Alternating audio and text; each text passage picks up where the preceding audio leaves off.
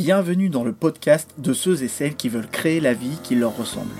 Je partage avec toi des idées pour redonner du sens à ton travail, des conseils pour simplifier ton quotidien professionnel et concilier tes multiples intérêts, des points de vue pour sortir du conditionnement social, sortir des cases et s'accepter pour se construire une vie professionnelle cohérente. Le podcast est disponible sur toutes les plateformes, pense à t'abonner pour garder le meilleur. Cela fait maintenant plusieurs années que le salariat a atteint son apogée. Avec la disruption, la globalisation, la numérisation, la substitution et la précarisation de certains métiers, tout semble pointer son effondrement. Clairement, l'emploi comme un droit accessible à tous pour s'insérer dans la société reste une utopie. La réalité est tout autre. Si pour certains le salariat permet de répondre à leurs besoins de sécurité, de revenus et d'émancipation, voire d'accomplissement personnel, d'autres font face à un dilemme entre soumission et désaffiliation. Après la crise sanitaire qui s'inscrit profondément dans une transformation du rapport au travail et un chômage qui sera en hausse, doit-on conclure que la société du salariat est un échec? Il faudrait pour cela être sûr qu'une autre utopie produirait un monde réellement meilleur. Mais le salariat reste la norme de socialisation. Pourtant, de plus en plus de personnes quittent le salariat pour se mettre à leur compte. Pourquoi? Eh bien, c'est ce qu'on va voir ensemble. Retrouvez sur notre plateforme cameo.fr le premier livre à destination des profils atypiques et multipotentiels, intitulé 20 méthodes pour libérer et vivre sa multipotentialité, disponible sur cameo.fr slash ebook. cameo.fr slash ebook. Déjà, plus de 100 lecteurs nous ont fait confiance. Retrouvez aussi le podcast sur votre application de podcast favorite et rejoignez le mouvement des profils atypiques et multipotentiels dans le groupe Facebook Cameo.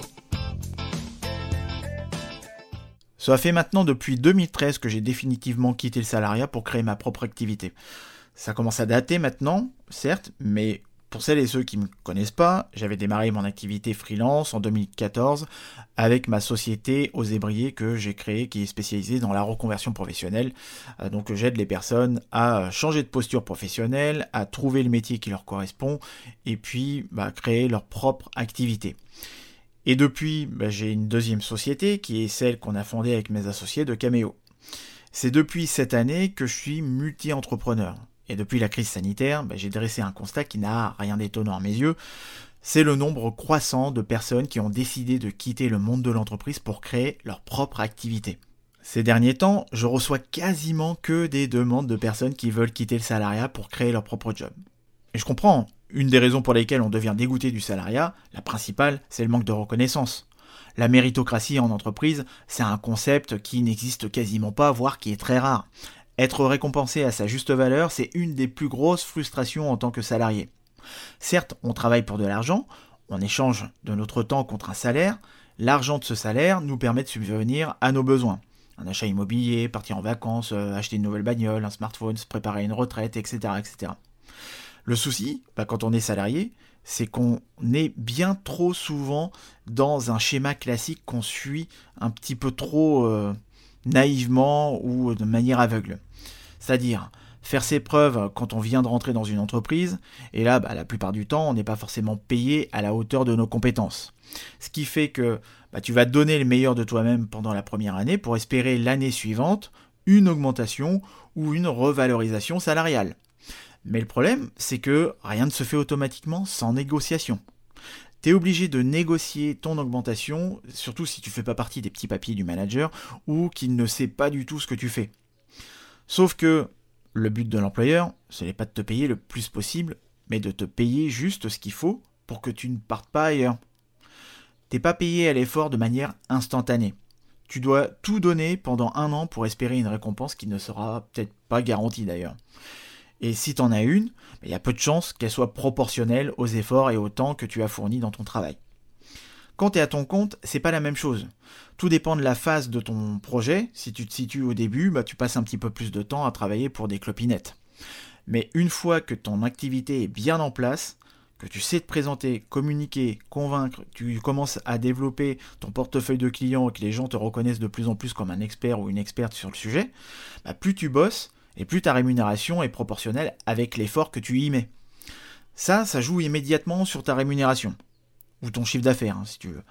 En revanche, bah, le double effet qui se coule, c'est que pendant les vacances, il bah, n'y a pas grand-chose hein, qui rentre dans ta trésorerie. Surtout si tu as une activité qui nécessite euh, ta présence. C'est moins de stabilité, mais c'est surtout plus de justice.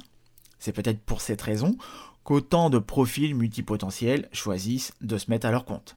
L'autre point, c'est d'être maître de son temps. Lorsque j'étais salarié, ma plus grosse frustration, c'était le manque de temps. J'avais l'impression de, euh, vivre, euh, vivre un petit peu euh, un jour sans fin. Le film avec Bill Murray.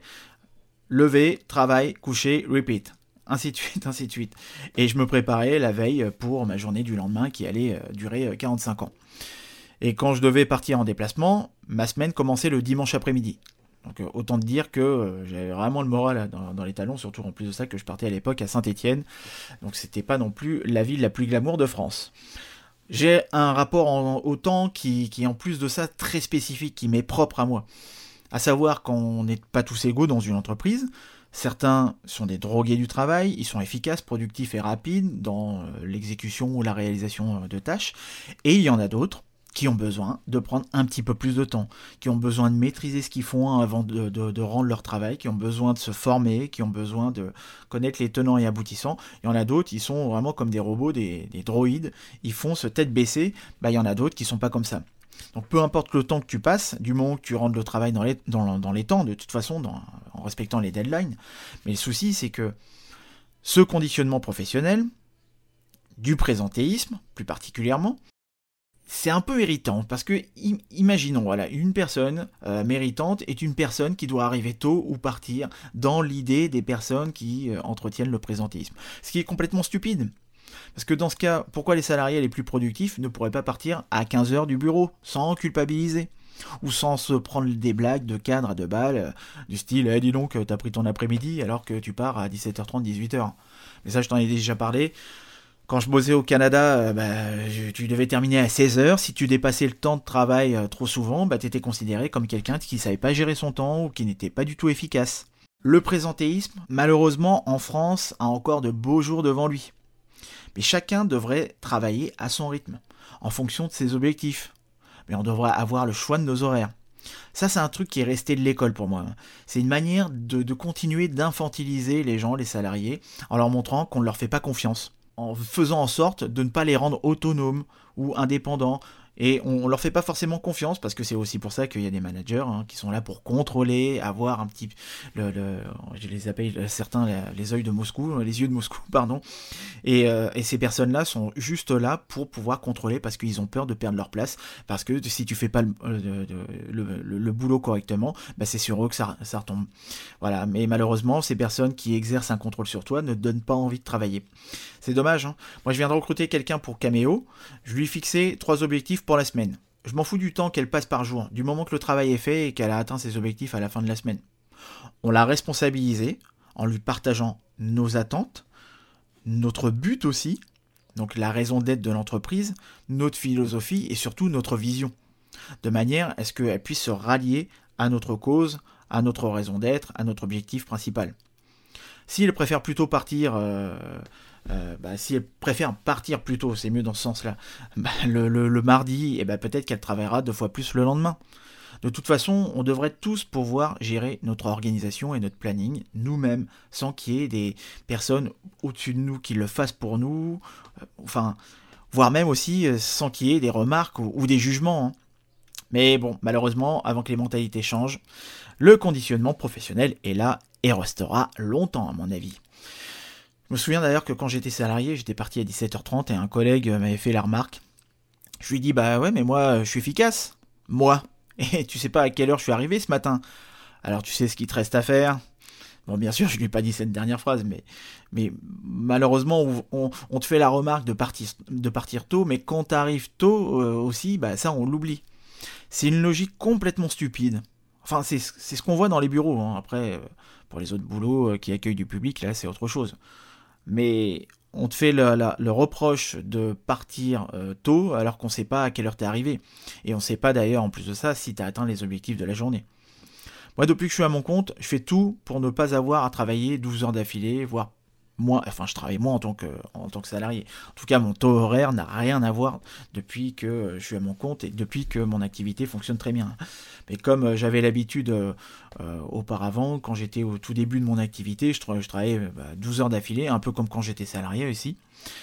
Moi, maintenant, mes journées sont organisées entre mes activités professionnelles et personnelles. Et l'avantage, avec ma vie d'indépendant, c'est que je peux faire des tâches domestiques chiantes aux heures où il n'y a personne. Et ça, ça change la vie. Et puis le dernier point que je voulais aborder avec toi, c'était euh, la liberté de mouvement.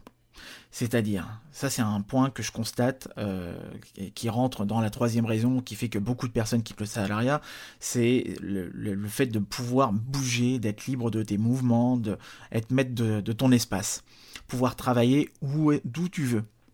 Et apparemment, c'est ce que j'ai entendu cette semaine, mais ça, ça a confirmé, apparemment il y aurait 20% de personnes euh, qui vivaient à Paris, qui ont quitté Paris pour aller vivre ailleurs. Bon, à voir, ça a vérifié, mais ce qui m'étonnerait pas du tout. Ce qui m'étonnerait pas, parce qu'aujourd'hui, avec le télétravail, il y a énormément de personnes qui se sont rendues compte que, bah, à quoi bon rester dans la région parisienne euh, pour se taper une heure, une heure et demie, deux heures de, trajet, alors que maintenant, bah, je peux le faire euh, en télétravail. Et à quoi bon rester en région parisienne si je peux travailler euh, trois, 4 jours chez moi et que ça en devienne une norme? Je sais qu'il y en a certains qui ne sont pas forcément fan du télétravail, et je peux comprendre, on a besoin aussi de, socialisation, de sociabiliser, de, de, voir les autres aussi, et puis on a besoin de contact humain, quand on ne peut pas rester indéfiniment comme ça euh, à distance. Moi, personnellement, pour en revenir à la question de, la liberté de mouvement, moi j'avais horreur de, me rendre au même endroit chaque jour. J'avais besoin de changer d'environnement. J'avais besoin de diversité et surtout j'avais besoin de bouger.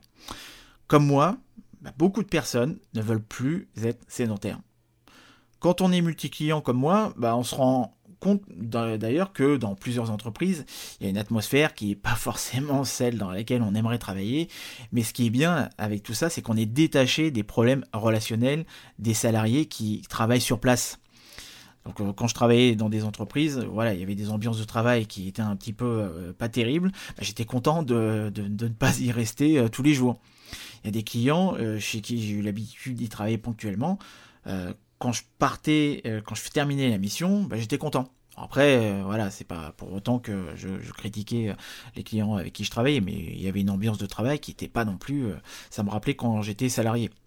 Et puis se rendre tous les jours au même endroit et voir les mêmes personnes, bah, c'est pas fait pour tout le monde. Surtout que la plupart du temps, ce qui te fait quitter ton job, ce sont ces problèmes relationnels que tu as avec tes collègues, avec ton manager ou voire d'autres personnes. Je pourrais même rajouter que maintenant, bah, je travaille avec qui je veux. Et mes clients partagent exactement les mêmes valeurs que moi.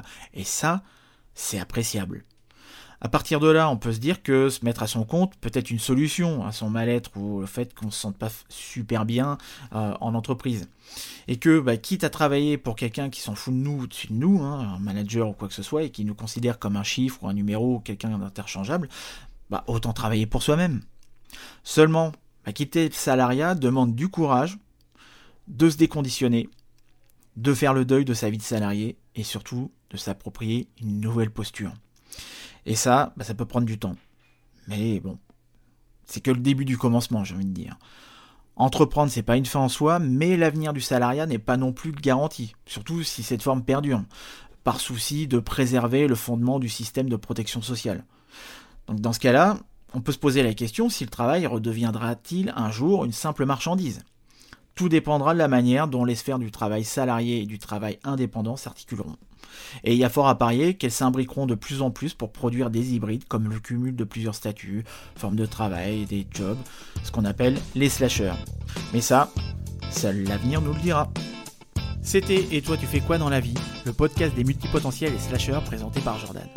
Retrouvez-nous sur le site cameo.fr et le groupe Facebook Cameo pour continuer le débat. Retrouvez le podcast Et toi tu fais quoi dans la vie sur votre application de podcast favorite. A bientôt pour un prochain épisode de Et toi tu fais quoi dans la vie?